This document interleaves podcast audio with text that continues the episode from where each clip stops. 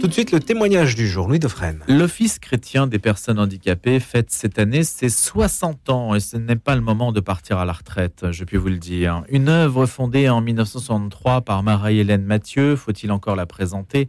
Grand nom du soutien apporté à toutes les familles concernées par le handicap, nom aussi auquel on associe Foi et Lumière, qui a essaimé dans des dizaines de pays. Marie-Hélène Mathieu a aujourd'hui 93 ans. Alors je le disais, ce n'est pas le moment de la retraite pour sa directrice, nouvelle directrice nommée d'ailleurs depuis le mois de juillet dernier, Florence Gros, qui est à la tête donc de l'Office chrétien des personnes handicapées. Bonjour Florence Gros. Bonjour Louis. Et puis vous êtes présente aussi régulièrement sur notre antenne le lundi. Absolument. En particulier. Non, le, mardi. le, mardi. Ah, vous venez, c'est vrai, vous venez le lundi et puis euh, c'est le mardi que vous êtes euh, diffusé. Puis vous avez pris la suite de Philippe de la Chapelle. C'est ça. Bon, c'est difficile de prendre la suite d'un personnage comme Philippe de la Chapelle, si empathique, mais vous l'êtes aussi. Écoutez, en tout cas, ce sera différent. ce sera différent. ce sera différent. Vous avez une feuille de route 20 ans. Une feuille de route. Euh, L'idée, c'était déjà de. Pour les 60 prochaines années c'était déjà d'accueillir tous les projets qui étaient mis en route, et notamment les 60 ans, avec ce grand projet aux arts rencontres. Et puis après, euh, bien sûr que le CH porte des défis, euh, et qu'il va falloir que je que j'y travaille. Il y avait eu déjà, me semble-t-il, alors je ne sais plus quelle année c'était, je crois que c'était 2003 ou 2013, il y avait une caravane, un Tour de France on a fait ça. En fait, à chaque grand anniversaire, soit de la fondation, soit de la revue Ombre et Lumière, on fait des grands événements. Donc vous avez raison, il y a eu cette caravane, il y a eu cette, ces trois jours. 20 euh, 000 euh, personnes rencontrées. C'est ça. Et puis après, il y a eu ce Tour de France euh, pour aller aussi à la rencontre des personnes. Et puis, au moment des 50 ans de la revue Ombre et Lumière, il y a eu la Nuit du handicap, avec aussi cette session à Paris. Voilà, donc toujours des projets, des grands projets, avec toujours la même idée, hein, aller à la rencontre. Parce que notre signature, c'est la lumière d'une rencontre. Parlez-nous de l'événement qui vient. Ose la rencontre. L'idée, c'est de permettre à des personnes avec un handicap, qui vivent avec un handicap, de poster, de dire un de leurs rêves qui pourrait se faire, se réaliser que grâce à des étudiants ou des euh, jeunes professionnels, euh, dans le but toujours de permettre à des personnes handicapées eh bien, de, de, vivre, vivre quelque chose de sympathique, et puis aussi de répondre à la soif de tous ces jeunes qui ont envie de donner du sens à leur vie. Et on est sûr que les personnes handicapées sont des personnes ressources pour justement donner sens à nos vies. Comment ça se passe? Comment ça prend forme l'événement? Euh, on a monté un site, euh, Ose la rencontre, sur lequel une personne handicapée peut euh, poster, euh, écrire son rêve, le décrire. Et puis ensuite, il y a une autre entrée qui est celle des jeunes ou des jeunes professionnels qui peuvent aller voir un petit peu tous les rêves qui ont été postés et choisir le rêve auquel ils ont envie de répondre, seuls ou avec d'autres amis. Hein. Et puis il y a une troisième entrée qui est celle qui pourrait peut-être mieux nous correspondre tous les deux, des ceux qui ont, on va dire, une expertise de quelque chose et qui peuvent apporter un savoir-faire ou un savoir-être. Euh, le rêve, il est euh, sans limite? Non, il n'est pas sans limite. L'idée, c'est vraiment de favoriser la rencontre. Donc, euh, bien sûr qu'on voit bien qu'il y a des rêves qui sont d'aller rencontrer une personne connue pourquoi pas, mais essayer d'aller aussi décrypter pourquoi cette personne connue, qu'est-ce qu'elle fait dans, dans, la société qui te donne envie d'aller la rencontrer avec des étudiants, avec des jeunes professionnels. L'idée vraiment, c'est pas d'aller juste voir des dauphins pour aller voir des dauphins, c'est pas ça, c'est vraiment hmm. euh, de pouvoir vivre. Et d'ailleurs, dans beaucoup de rêves, c'est euh, j'ai envie de passer le temps d'un week-end, euh, quelque chose de sympathique avec des jeunes, j'ai envie d'aller d'être de passer une journée avec un agriculteur, j'ai envie d'aller d'aller voir un lever de soleil. Donc des, rêves qui sont en fait euh, qu'on pourrait faire euh, tous les deux, euh, des rêves qui nous permettent d'avoir une vie un peu meilleure. Quand vous dites personne handicapée, qui cela concerne-t-il précisément? À partir de quand est-on handicapé? Ah, Pour la fondation? Oui, pour la fondation et même en, règle générale. Sait-on aujourd'hui, est-ce que la notion de handicap, elle évolue dans le regard des gens? C'est-à-dire, à partir de quand peut-on être considéré comme une personne déficiente? Alors, euh, c'est une très bonne question. En réalité, porter des lunettes, c'est déjà une forme de handicap. Oui, en gros, on en a tous les deux. On peut se dire, bah oui, euh, déjà, je suis, euh, j'ai un palliatif. Je, pense que dans la notion du handicap, il y a cette question de d'exclusion. Donc ça, ça, a un rapport avec la vie en société, c'est-à-dire que ça touche notre vie sociale. Je porte des lunettes et ma vie sociale n'est pas particulièrement, enfin, n'est pas touchée. Parce que beaucoup de gens en ont. Parce que beaucoup de gens en ont et puis parce que ça me limite pas plus que ça je porte des lunettes et du coup je mhm. vois et, euh, et avec ça j'arrive, je peux, je peux, je peux vivre. Euh, le handicap, euh, c'est vraiment une, une, vraie limitation dans, dans, dans, dans, notre autonomie. C'est-à-dire qu'on ne peut difficilement vivre sans l'aide de personne.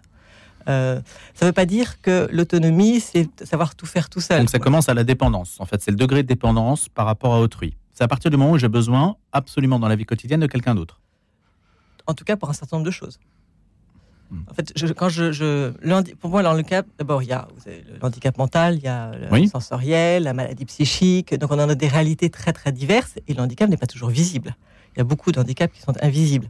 Euh, mais on a besoin, je pense qu'effectivement, ceci dit, je vais vous dire, je pense qu'on a tous besoin des autres. On a tous soif de communion et de relations. On a tous besoin des autres. Il y a le handicap de naissance aussi et ceux qui sont devenus handicapés. Absolument. Et eux-mêmes, elles-mêmes, les personnes handicapées se hiérarchisent beaucoup par rapport à leur propre situation, non? Oui, c'est pas facile, effectivement. Nous, on voit bien qu'on a un, un changement de regard à avoir euh, par rapport au, handicap, mais une personne handicapée aussi a, transformé son regard vis-à-vis des autres personnes handicapées qui n'ont pas le même handicap euh, que lui. Donc euh, ça, c'est effectivement, c'est pour tout le monde, cette, idée de, progresser, de, se convertir par rapport à par rapport au monde du handicap? Je m'étonnais, Florence Gros, en regardant les dates de l'ECH, l'histoire de l'ECH, 1963, donc Marie-Hélène Mathieu, qui est commandeur de la Légion d'honneur, hein, je crois, aujourd'hui. Elle a 93 ans, hein, je le disais au début. Elle répond aux appels de parents d'enfants handicapés en souffrance, prémisse du service écoute et conseil de l'ECH qui accompagne aujourd'hui plus de 3000 personnes par an. Il n'y avait pas à l'époque d'État-providence, de structures publiques adaptées Non, il y avait très très peu de choses.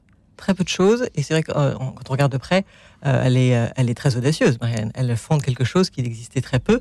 Les familles étaient très seules, et surtout, handicap voulait dire sans solution. Et pour elle, ça la révoltait. Quand à chaque fois on venait vers elle en disant on m'a dit qu'il n'y aurait aucune solution pour mon enfant, ça la révoltait. On disait il y a toujours quelque chose à faire. C'est jamais, c'est, pas une impasse. Le handicap n'est pas une impasse. Donc elle a fait tomber les murs. Hein. Elle a, elle a participé largement à faire tomber les murs, ça c'est sûr. Mais je dis parce qu'aujourd'hui on a encore besoin de faire tomber les murs. Donc oui, elle a, a été assez précurseur dans cette. Quels sont les murs à faire tomber aujourd'hui dans la mesure où il y a de nouveaux mots qui ont émergé dans le langage médiatique, comme inclusivité par exemple? c'est un mot où vous devriez vous dire l'inclusivité, parfait, c'est pour moi. L'inclusion comme, euh, euh, en tout cas cette volonté est très positive, ça c'est vrai.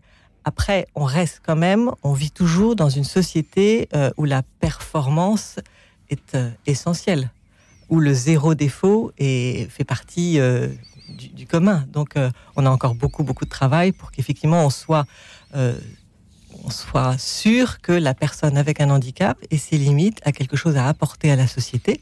Moi, elle m'a beaucoup apporté. Hein. Elle a quelque chose à apporter à la société. Le, pape François parle même du magistère de la fragilité. C'est-à-dire que ces personnes handicapées seraient, sont une ressource pour, euh, pour notre monde on a encore du travail pour être sûr de ça quand on voit que la plupart des personnes handicapées sont avortées, que par rapport à l'euthanasie, on a envie effectivement de, faire en sorte qu'elles ne soient plus là quand elles, quand elles sont trop handicapées. Donc oui, on a encore beaucoup, beaucoup de travail. Demain, c'est la journée de la trisomie 21. Oui. On parlait avec Louis-Marie Picard tout à l'heure dans le bloc-notes média du fait que les personnes handicapées ne sont pas visibles médiatiquement en France surtout, c'est très faible. En Angleterre, c'est beaucoup plus... Euh, je crois que le taux, euh, il y a un écart de 10% quasiment. En France, euh, c'est peut-être. Euh, alors, je, n'ai plus le chiffre en tête, mais honnêtement, les médias anglais visibilisent beaucoup plus, alors que la France invisibilise. Ce qui est quand même un peu curieux, non? Enfin. Alors, dans les médias, c'est vrai, je trouve qu'il y a des gros, gros efforts par rapport à tout ce qui, tous ces films qui sont sortis sur le handicap, qui nous permettent quand même de, de, de, voir le handicap à travers des histoires. Il y a quand même beaucoup de films toutes ces, toutes ces dernières années. Le mhm. handicap intéresse. Après, effectivement, dans les médias, on les voit peu. Euh, il n'y a pas beaucoup de séries Séries sur le handicap Si, il y a eu, des séries sur le handicap. Euh, je n'ai pas les noms en tête, mais il y a eu des séries. Mais dans les médias, les journalistes, etc., quotidiennement à la télévision, on ne voit pas beaucoup de personnes handicapées. C'est vrai. Alors, handicap euh, physique ou, ou, mental? Honnêtement, je, j'avais une remarque une fois d'une personne qui me disait, euh, qui voyait effectivement euh, une photo des, salariés, on va dire, de, la fondation en disant le handicap ne semble pas très présent.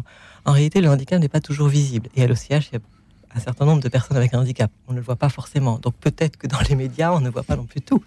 Euh, mais, mais il pourrait être plus visible, ça c'est sûr. Hmm. Mais c'est l'accès à l'emploi d'une façon générale. Le handicap est assez peu visible dans l'emploi. Euh, même s'il y a eu des belles initiatives comme tous ces cafés, par exemple, le Café Joyeux, le Reflet, où effectivement la personne handicapée sert, elle est visible, euh, il y a encore beaucoup, beaucoup, beaucoup à faire.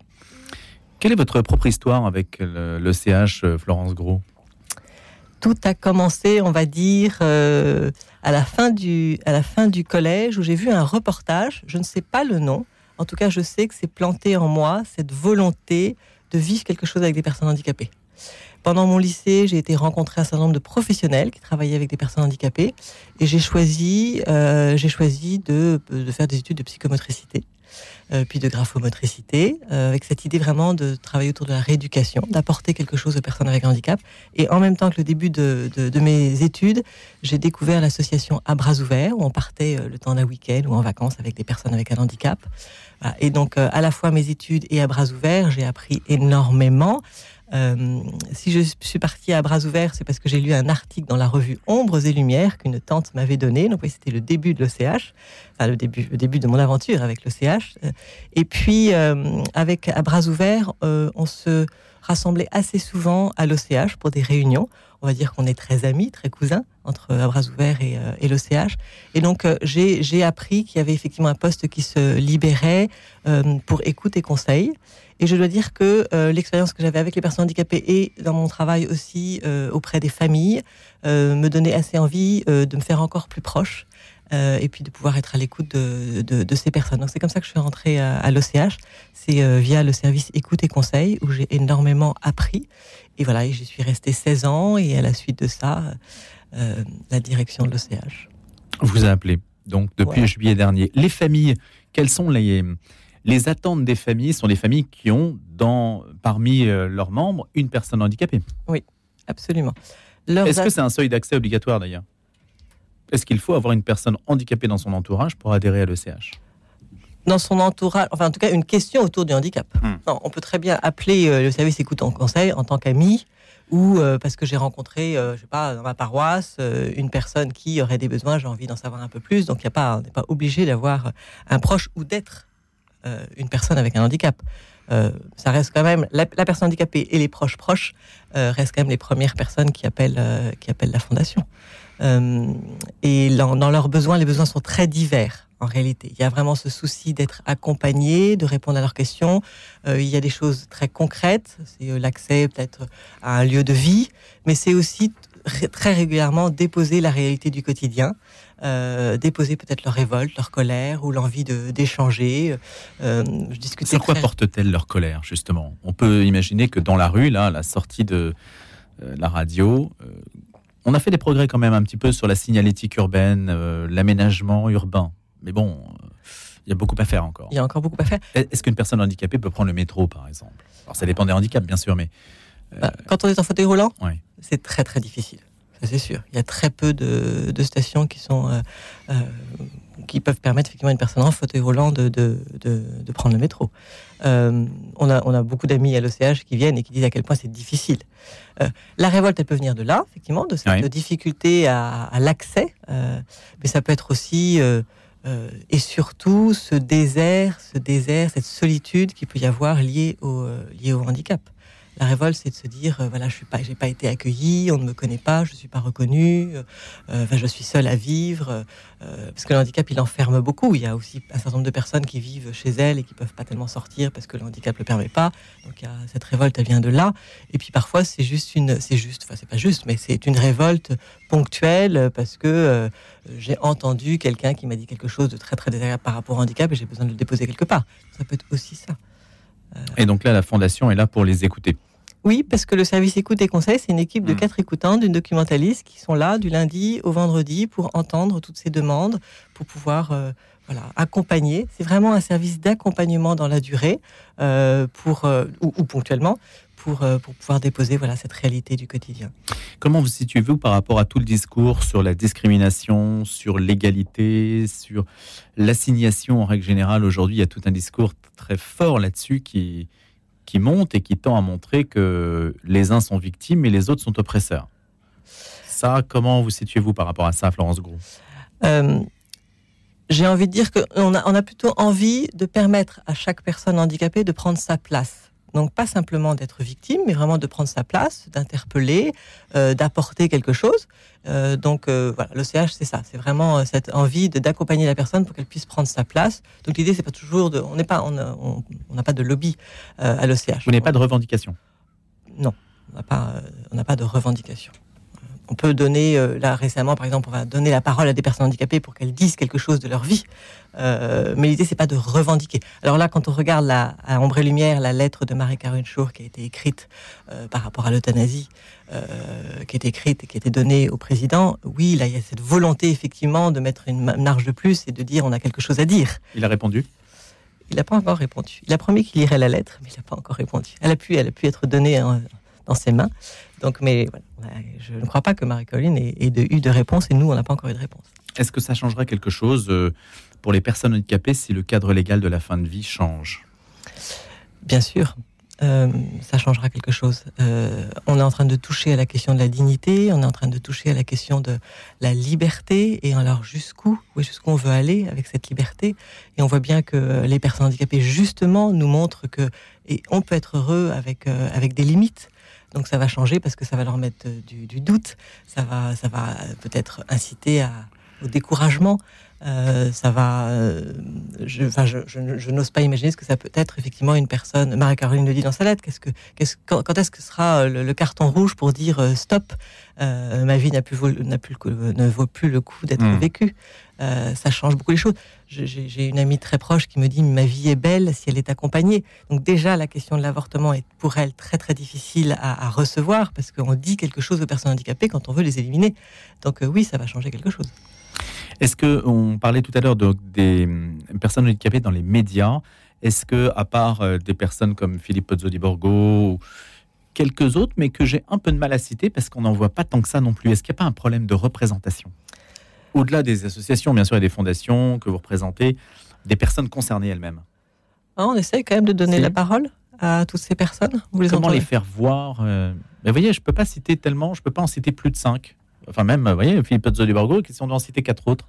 Marie-Caroline Chour, effectivement, dit beaucoup. Euh, Marc-Henri Dallès parle pas mal. Euh, après, il y a les. Oui, effectivement, il y a des médias qui donnent davantage la parole que d'autres, ça c'est sûr. Dans le grand public, euh, je suis pas sûr qu'il y ait des noms qui viennent spontanément. Et pourtant, le, film avec Omar Sy, avec Intouchable. Intouchable, a quand même beaucoup, beaucoup touché les, les cœurs, justement. Bien sûr, bien sûr.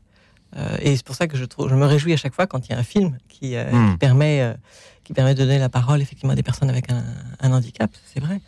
Bah, écoutez, vous me donnez... Ça passe par le cinéma, c'est vrai que ça passe par le cinéma, mais c'est ponctuel. Il y, a, en quelque sorte des, des, initiatives ponctuelles qui changent un peu le regard, mais au long cours, dans les chroniqueurs télé, dans, vous voyez, dans tout ce qui fait le, mainstream, il n'y a pas grand-chose. Elles dérangent tellement qu'on n'a pas envie de leur donner la parole. Ouais. c'est peut-être ça aussi. C'est est-ce que est-ce qu'il y a suffisamment d'audace de la part effectivement des personnes avec euh, dans les médias une d'audace de, donner la parole à des personnes avec un handicap?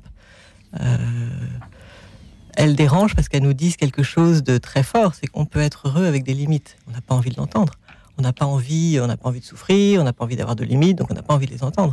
Or, elles ont un message qui est euh, essentiel pour la société, ça c'est sûr. Le fait qu'elle ait l'épithète chrétien, office chrétien des personnes handicapées, ça vous différencie C'est un élément différenciant qui est fort parmi le monde associatif Oui, oui, parce que on dit, euh, on dit l'OCH n'est pas euh, l'association euh, des personnes chrétiennes, mais l'association chrétienne des personnes handicapées. Donc, ça veut dire qu'on a un véritable accueil à cette dimension-là. Et dans tous nos événements, il y a cette possibilité de pouvoir parler de sa foi. Euh, pour autant, on accueille toutes les personnes parce qu'on est persuadé qu'à l'OCH, il n'y a pas de frontières religieuses ni sociales. Donc, euh, c'est l'OCH est fait pour tout le monde. Merci Florence Gros d'être venue ce matin. On va vous retrouver évidemment pour votre chronique hebdomadaire. Et puis, Ose la rencontre, hein, c'est l'événement qui se tient. Alors, il faut aller sur Internet. Hein. Il faut aller sur Internet, puis il faut y aller vite parce qu'il y a plein, plein, plein de rêves qui ont été postés. On a très envie que plein de jeunes viennent faire cette rencontre qui a changé ma vie, qui va changer à l'heure propose la rencontre avec le CH pour le 60e anniversaire. À retrouver donc sur Internet. Merci Florence Gros.